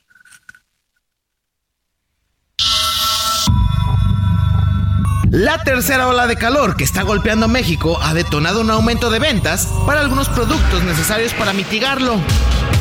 Entre ellos se encuentra la cerveza. Yo quiero chupar y con la banda ya tomar. Yo quiero cerveza. Y es que durante mayo aumentó hasta en 80% su venta, de acuerdo a la Asociación Nacional de Pequeños Comerciantes. La gente prefiere llevarse de cerveza que, que refresco. Aunque bueno, especialistas dicen que la cerveza no contribuye a la hidratación, así que con cuidado. Si ya saben cómo me pongo, ¿para qué me invitan? También incrementó hasta 60% el consumo de refrescos y otras bebidas en esta temporada. Yo hasta he tomado el litro y medio como en unas en mediodía, entonces hasta podemos tomar hasta dos litros porque así el cuerpo lo requiere. ¿Y qué decir de helados y paletas de hielo en sus diferentes presentaciones? De limón, mango o de plano algo más cremoso como vainilla. Sí ha aumentado un poco las ventas a comparación de anterior. Este ahorita sí ha aumentado más las ventas. Busco mucho los de café, los de chocolate. Están buenos así en cualquier lugar que vendan helado. Pero no solo eso, pues también se registró un alza en ventas de ventiladores y aires acondicionados. En Mercado Libre creció 18% entre mayo y junio, mientras que las búsquedas de estos productos también se dispararon hasta 22%. Yo siempre traigo un abanico en mi bolsa y por donde quiera lo ando cargando y con eso me doy airecito. Ya si está muy fuerte, muy fuerte, con una chelita helada. Así, la ola de calor que sigue haciendo de las suyas. Para la una con Salvador García Soto, Iván Márquez. Bueno, pues esta, esta señora última que hablaba, pues eh, dice primero el abanico, ¿no? Si- pero si el abanico no es suficiente, pues ni modo a destapar la chelita. Mire, esto del calor hay que tomárselo en serio. Le hemos estado insistiendo porque sí es un tema que lamentablemente cuando no se protege la gente, no se hidrata y se expone demasiado el sol con estas temperaturas, pues vienen tragedias. En Veracruz, un hombre que reparaba una embarcación murió por un golpe de calor. Eh, Después de revisarlo médicamente, se determinó que sufrió un infarto. El calor tan intenso al que estuvo expuesto le provocó este infarto. Vamos contigo, Juan David Castilla, allá en Veracruz. Platícanos de este hombre que murió por el golpe de calor. Buenas tardes. Muy buenas tardes, Salvador, te saludo con gusto desde el estado de Veracruz con la mala noticia de que al menos tres personas han fallecido por golpes de calor en distintos municipios de la entidad durante esta temporada. El caso más reciente fue lo ocurrido el miércoles 14 de junio en el puerto de Veracruz, donde murió un adolescente de 15 años. Se trata de Scarlett Janine Cortés Rosales, quien se desvaneció en su hogar en la colonia Infonavit Chivería, ubicada en la zona poniente de la ciudad, tras sufrir un paro respiratorio debido a las altas temperaturas que imperan en la entidad. Su madre, Dareni Rosales, confirmó dicha situación y recordó que la menor tenía síndrome de Down, pero de repente comenzó a sentirse mal y al perder el conocimiento llamaron al número de emergencias 911. La ambulancia tardó en llegar y sus familiares decidieron trasladarla en un taxi a la unidad médica de alta especialidad número 14 del Instituto Mexicano del Seguro Social, que se encuentra sobre la avenida Cuauhtémoc. En el hospital les informaron que la menor no tenía pulso, pero lograron reanimarla. Sin embargo, posteriormente sufrió un paro respiratorio y murió. Su familia vive sobre la calle Garcilaso de la Vega. Su madre indicó que son de escasos recursos y solicitó el apoyo de la ciudadanía para recibir donaciones monetarias y así poder sepultarla. Este es el reporte desde Veracruz, Salvador. Excelente tarde, un abrazo. Muchas gracias, Juan David Castilla. Un abrazo también para ti. Mire, mientras eso pasaba en Veracruz, tres personas muertas en Oaxaca, en la provincia de Loma Bonita, un jornalero de 17 años de edad estaba piscando piña cuando lamentablemente falleció. También una persona de la tercera edad fue reportada como víctima de la ola de calor. Vamos hasta Oaxaca, eh, bueno, eso es en Oaxaca, vamos hasta Tabasco, porque allá en Tabasco tres integrantes también de una familia murieron intoxicados. Eh, prendieron el aire acondicionado porque no tenían eh, luz en, en su casa, pero lamentablemente, pues al parecer era un aire viejo y la combustión, o no sé qué mecanismo, ahora nos va a explicar nuestro corresponsal, terminó provocándoles la muerte por intoxicación. Armando de la Rosa, te saludo allá en Tabasco, Villahermosa. Buenas tardes.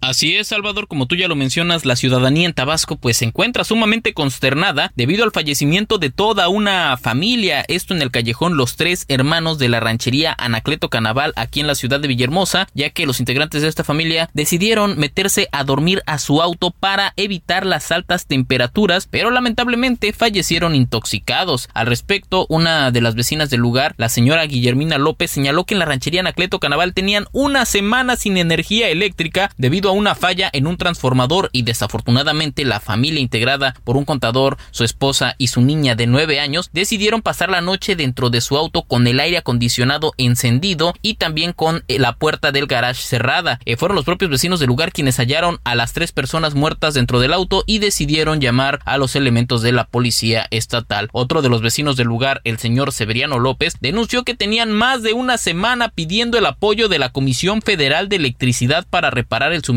eléctrico de la zona, pero nunca los atendieron. Ante tal situación, los agentes de la Policía Estatal resguardaron la zona y turnaron el caso a los peritos de la Fiscalía General del Estado, quienes realizaron las investigaciones correspondientes y trasladaron los cuerpos de las personas fallecidas al servicio médico forense. Bueno, pues ahí está, las muertes por calor ya son una realidad. Cuídese, protéjase, hidrátese, no se exponga al sol. Pues está de por medio su vida, ya lo escuché usted en varios casos y esta historia que es lamentable. Pues con- como no había electricidad, se fueron al carro, al aire acondicionado, lamentablemente se encerraron en el garage y la combustión del auto les provocó la muerte. Vamos a la pausa y volvemos con más para usted aquí en A la Una. Información útil y análisis puntual. En un momento regresamos. Ya estamos de vuelta en A la Una con Salvador García Soto. Tu compañía diaria al mediodía. ¿Cómo están amigos del Heraldo Radio? Qué gusto saludarlos y decirles que en la capital del país los choques menores ya no obstruirán las vialidades. El 80% de estos accidentes en la ciudad no involucra lesionados ni daños públicos y ahora, gracias al convenio entre el Gobierno de la Ciudad de México y la Asociación Mexicana de Instituciones de Seguros, las personas afectadas podrán mover sus vehículos a una zona segura. Ya sabes, si tu choque es leve, libera la vialidad. Tu compañía aseguradora te cubrirá. Gobierno de la Ciudad de México, ciudad innovadora y de derechos. Regresamos con Salvador García Soto. Porque a ellos también hay que consentirlos. En A la Una queremos celebrar a los padres en su día. Es por eso que junto a Staff M Lounge de Mauricio Rugeiro regalaremos tres cambios de imagen para tres padres que quieran hacerse un cambio de look. Lo único que debes hacer es recrear una fotografía vieja junto a tus hijos y hacerla lo más parecida posible en el presente. Las tres mejores recreaciones obtendrán el premio. Envía tu fotografía al 55 18 41 51 99. 55 18 41 51 99. Tienes hasta este viernes 16 de junio. ¡Feliz Día del Padre! En 1978, Harvey Milk, uno de los primeros funcionarios electos abiertamente homosexual en Estados Unidos, encargó al artista y diseñador Gilbert Baker realizar una bandera para las celebraciones del orgullo en la ciudad de San Francisco. Baker hizo un guiño a las franjas de la bandera estadounidense, pero se inspiró en el arco iris para reflejar la existencia de los múltiples grupos que existen dentro de la comunidad LGBTIQ.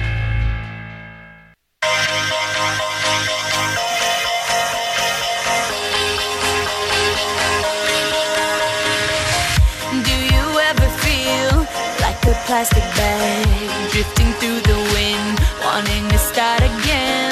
Do you ever feel this so paper thin, like a house of cards, one blow from caving in? Do you ever feel already buried deep, six feet under screens, but no one seems to hear a thing? Do you know that there's still a chance for you? there's a spark in you. You just gotta ignite the light and live.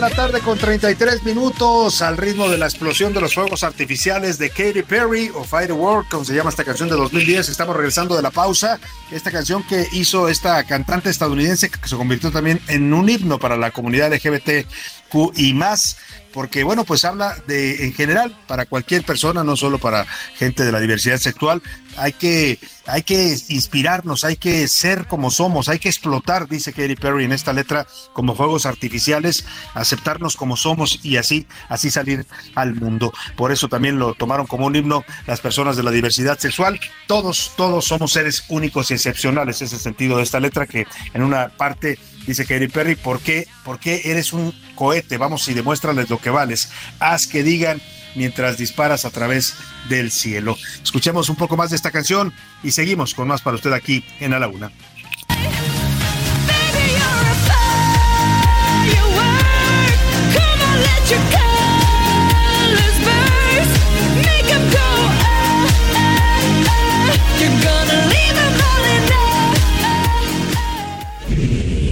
A la una.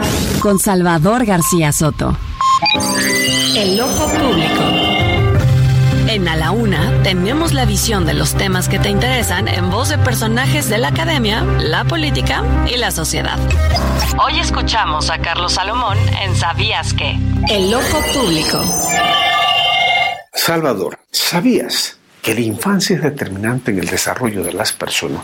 Una buena infancia es el principio de una buena vida. La infancia de los que tienen recursos puede verse de mil maneras, pero la infancia de los niños sin recursos económicos trae aparejado más dificultades. Por eso es importante la existencia de estancias infantiles y por eso lo que pasó en México con las estancias del gobierno es fundamental que se arregle, ya que se decidió quitarlas, porque según el propio gobierno había corrupción e inconsistencias y decidió dar dinero directo a las familias. La gente no tiene para pagar una estancia privada. El costo de una guardería, según el propio Coneval, puede rondar de mil a cuatro mil pesos al mes. Son muy caras y a veces no son tan buenas. Las estancias infantiles tienen un efecto sobre el desarrollo de los niños, pero también un impacto laboral en los padres que trabajan y al mismo tiempo atienden a los niños. No es cosa fácil.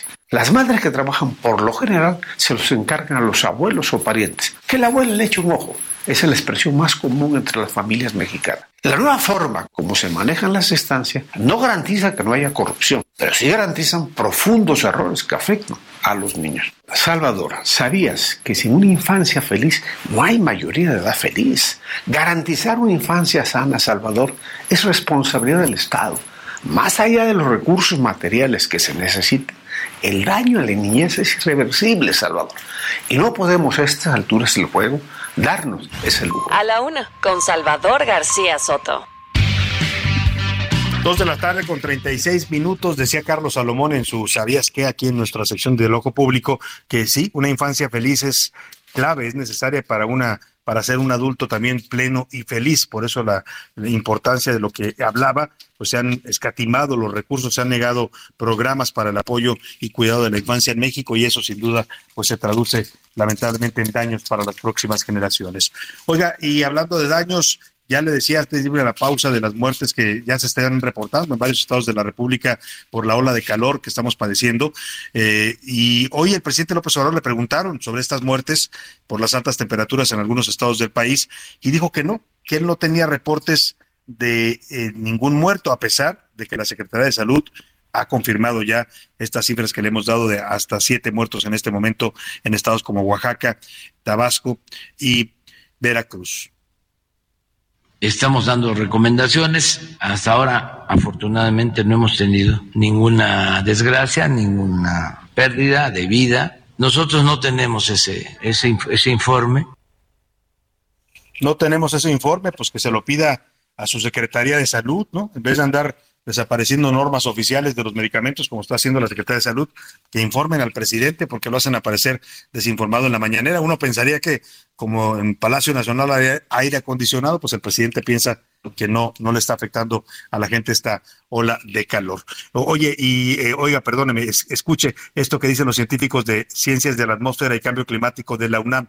El calor va a seguir. Nosotros le habíamos dicho que hasta el sábado, porque eso había dicho la Conagua, pero la UNAM dice que no, que por lo menos van a ser 15 días más de altas temperaturas, es decir, que hasta finales del mes de junio nos iremos todavía con temperaturas elevadas. Ya en algunos estados del norte del país están reportando hasta 50 grados centígrados. Eso sí, los científicos de la UNAM advierten que a principios de julio otra vez podrían venir más altas temperaturas. Vamos a tener que entrar en un proceso de adaptación los seres humanos. ¿eh?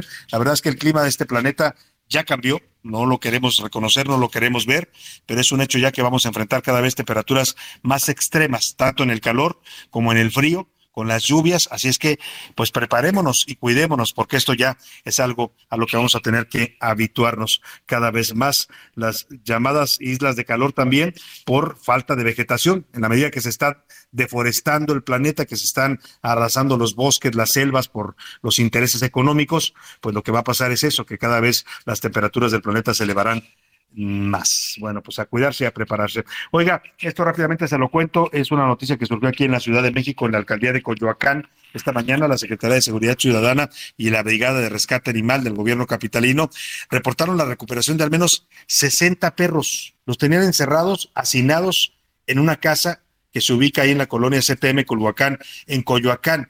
¿Qué hacían tantos perros ahí? ¿Para qué los tenían? Bueno, hay reportes en los primeros indicios que están investigando las autoridades que los utilizaban para actos de santería. Milka Ramírez, platícanos, buenas tardes. Buenas tardes, Salvador. En Coyoacán, autoridades de la Ciudad de México rescataron a 60 perros hacinados en un domicilio de la colonia CTM Culhuacán. La denuncia fue hecha desde el 2021 cuando vecinos alertaron sobre una gran cantidad de perros que eran maltratados al interior de la casa. Sin embargo, los trámites para entrar a este inmueble demoraron casi dos años. Durante el operativo de la Secretaría de Seguridad Ciudadana, a través de la Brigada de Vigilancia Animal, en coordinación con la Procuraduría Ambiental y del Ordenamiento Territorial, se rescataron 56 perros adultos y cuatro cachorros. Vecinos celebraron así el rescate. Entra insert. Veía cómo los golpeaban, se oía que los pisaban, que los aventaban hacia la pared y creo que ahora es ju- justicia para ellos. Claro. Fueron detenidos dos hombres y una mujer que presuntamente vendían a los animales para santería. Hasta aquí la información. Bueno, pues ya veremos en- de qué se trataba esto. Por lo pronto, pues rescataron a estos perros. Sabe, sabrá Dios a cuántos habrán sacrificado de manera brutal estas personas que los hacinaban ahí en esta casa, pues al parecer para venderlos para este tipo de eh, pues expresiones de santería. Oiga, eh, rápidamente vamos hasta el Monumento a la Revolución porque nos está reportando nuestros reporteros del Heraldo eh, que ya están eh, pues eh, aglomerándose, la gente ahí que está llegando por decenas, cientos, ¿no? Van a llenar el, no, no tenga duda, evidentemente habrá pues acarreo desde la estructura del gobierno de la Ciudad de México, se va a llenar, se está llenando ya el Monumento a la Revolución. Si usted transita por esa zona, que es la zona de Reforma y el primer cuadro del centro histórico, pues mm, aléjese de la Plaza de la República, del Mon- Monumento a la Revolución, que ya está en estos momentos congestionado. Vamos con Israel Lorenzana, que nos reporta desde ahí, desde la Plaza de la República, donde se va a llevar a cabo en una hora más la concentración meeting, despedida de Claudia Sheinbaum. Israel, te saludo, buenas tardes. Salvador García Soto, también para mí es un gusto saludarte esta tarde. Y efectivamente, el día de hoy la jefa de gobierno todavía de la Ciudad de México, Claudia Sheinbaum, va a llevar a cabo un encuentro ciudadano para exponer lo realizado durante su administración 2018-2023, lo anterior por supuesto como parte de su renuncia al cargo. Hay que señalar que ya tenemos cortes viales, Salvador, desde muy temprano. Elementos de la Secretaría de Seguridad Ciudadana han instalado vallas metálicas para impedir el acceso de vehículos. Han comenzado ya a llegar grupos importantes quienes estarán acompañando a la doctora Claudia Sheinbaum en este último evento como jefa de gobierno y por supuesto pues es un llamado a tiempo para los automovilistas que pues circulan a través del paseo de la reforma. Hay que evitar a toda costa las inmediaciones del monumento a la revolución, lugar donde se va a llevar a cabo este encuentro ciudadano para exponer lo realizado durante su administración. Elementos eh, policíacos llevan a cabo cortes viales. Hay que utilizar como alternativa el eje 1 poniente en su tramo Guerrero y su continuación Rosales y también Avenida Chapultepec para evitar transitar en estos momentos sobre el Paseo de la Reforma y si requieren de una alternativa más, pues la Avenida México Tenochtitlan puede ser una opción. Esto con dirección hacia la Avenida de los Insurgentes. Salvador García Soto, la información que yo te tengo. Muchas gracias, Israel Lorenzana. Pues evite la zona si no tiene nada que hacer en ese lugar, si no va a ir a la concentración despedida de Claudia Sheinbaum, pues evítela porque se está congestionando mucho la vialidad en esa zona. Oiga, esta semana en dos ocasiones, no una, sino dos ocasiones, primero el lunes y luego el martes, le voy a poner en este momento los dos audios ligados, el presidente López Obrador se lanzó en contra de Roberto Madrazo, su paisano tabasqueño, ex eh, dirigente nacional del PRI, ex gobernador de Tabasco, también es candidato a la presidencia en el año 2006. Lo culpa de ser responsable, dice el presidente, de eh, contratos de medicamentos, contratos de compra de medicamentos y los culpa del problema del desabasto. Escuche usted lo que dijo el presidente sobre Roberto Madrazo. No han ido a preguntarle a Roberto Madrazo si tenía algo que ver con la venta de medicinas. No le han ido a preguntar a Carlos Rodríguez de Mola si recibía dinero de los que vendían medicinas al gobierno. Yo lo tengo que estar haciendo desde aquí. Ya hasta me da pena, porque van a pensar que es asunto personal. No, no es nada personal. Empezó la corrupción, sobre todo en la compra de medicamentos. De ahí fue donde surgieron estos políticos, como Roberto Madrazo, que se dedicó a vender medicamentos, equipos médicos, en distintos estados. Porque los estados recibían los fondos de la federación y ellos los manejaban. A veces esos fondos los desviaban Bueno, ahí está lo que eh, dice el presidente, las acusaciones que lanza públicamente. Mencionó también al periodista Carlos Loret, pero eh, alude particularmente a Roberto Madrazo. Le contestó hoy Roberto Madrazo en su cuenta de Twitter, le da un mensaje en el que rechaza las acusaciones, pero yo quiero aprovechar que nos hace favor de tomarnos esta llamada eh, Roberto Madrazo Pintado para preguntarle directamente lo que dice el presidente que nadie le ha preguntado. Roberto Madrazo, lo saludo con gusto primero y le pregunto, ¿es cierto que tiene usted que ver o que tuvo que ver con la venta de medicamentos y la corrupción que había en este sector? ¿Cómo está? Buenas tardes. Salvador, me da muchísimo gusto saludarte y saludar a tu amplia audiencia. No, para nada, el presidente miente nuevamente. Eh, yo le he dicho al presidente eh, que no me culpe a mí por las decisiones criminales que él ha tomado en el sector salud. Tenemos casi cinco años de su gobierno y sigue nuestro país sin un buen abasto de medicamentos. Y ahora eh, también le he dicho al presidente que no me culpe a mí de estas decisiones como haber anulado las normas eh, que se dieron a conocer a partir del primero de junio de este año del 23. Y, y esto es eh, solo una muestra del enorme desastre que tiene el gobierno federal en el sector salud. Eh, fíjate lo último, Salvador, esto de las normas es, es verdaderamente delicado porque ellos, sin cumplir con la ley, la ley señala que para que tú puedas quitar una norma oficial, tienes que tener un fundamento, una explicación, una motivación, y tienes que ponerla y explicarla antes de la cancelación de la norma. Tienes que presentar este estudio. Y se aventaron la puntada ahora de cancelar 35 normas, de las cuales el 50% tiene que ver con el sector. Estas normas, ¿de dónde vienen, Salvador? Esto se firmó con el Tratado de Libre Comercio a principios de los años 90. Y el diario oficial de la Federación publicó en el 92, sí, 92, publicó una ley, una ley que se llama de metrología y normalización. Ahí crearon las normas. ¿Qué permiten las normas, además de las leyes? Pues complementar eh, desde el punto de vista técnico la observancia obligatoria a la que tienen derecho las mexicanas y los mexicanos para tener una salud de calidad. Y pongo unos ejemplos muy puntuales eh, de cómo afecta la cancelación de estas normas para que tu audiencia conozca. Por ejemplo, afecta a la, al fomento, a la protección, al apoyo de la lactancia materna. Eh, afecta mucho, porque cancelaron también las normas, que tienen que ver con la obesidad, el sobrepeso. Imagínate un país como el nuestro, que es el quinto lugar mundial en obesidad, en donde el 70% de nuestra población, es decir, de estos 120 millones, el 70% tiene sobrepeso, Salvador. Y la tercera parte de ellos tienen obesidad. Y tú sabes que la obesidad te lleva a la diabetes, te lleva a enfermedades coronarias, te lleva al cáncer, con enormes problemas. Tiene eh, a la cancelación de, de estas normas eh, la, la afectación a las personas que tienen diabetes.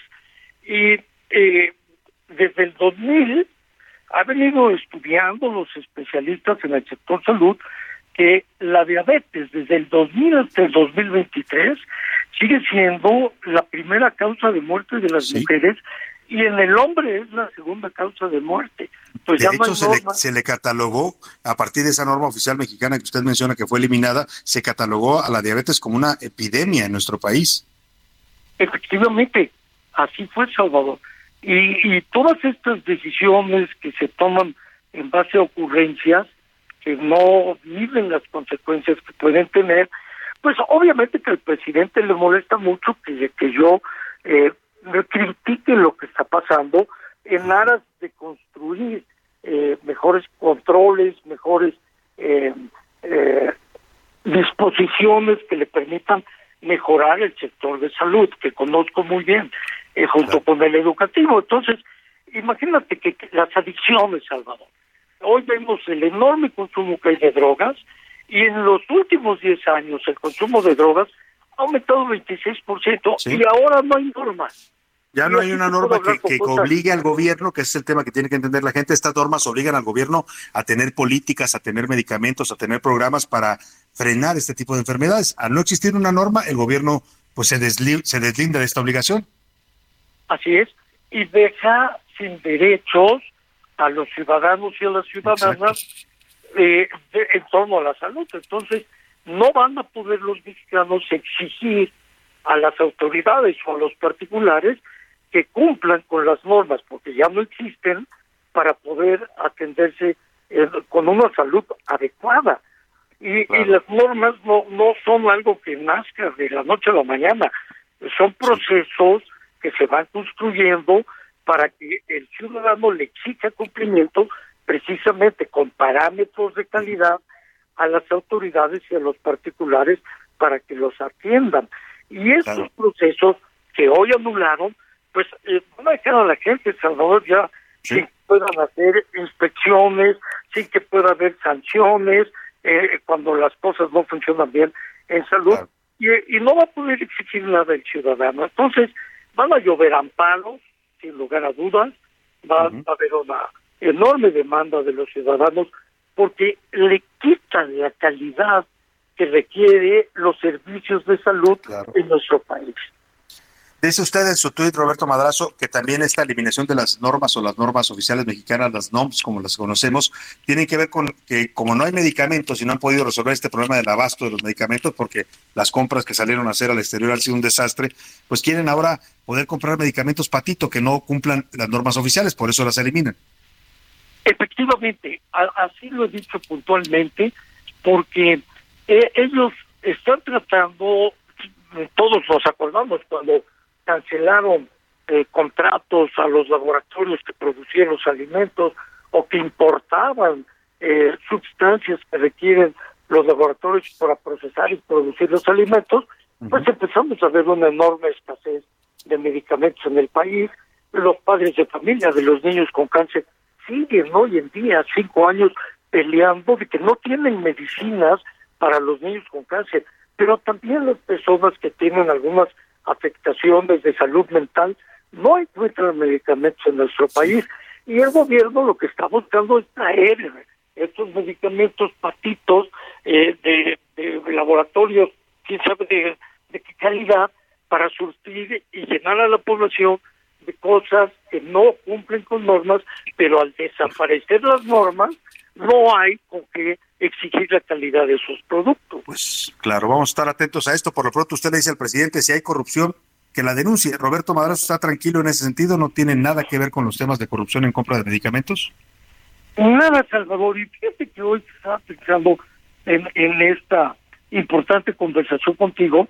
Eh, yo cada lunes le voy a poner al presidente la lista, en mi cuenta de Twitter, de las 10 empresas que en el sexenio pasado vendían medicamentos, con las que yo no tengo nada que ver, para a lo que él llama los mercaderes de las medicinas, Pues estos 10 nombres los voy a poner cada día porque yo le he exigido, cada lunes, porque yo le he exigido al presidente que los investigue, que si él piensa que estas empresas tuvieron actos de corrupción, su obligación es investigar.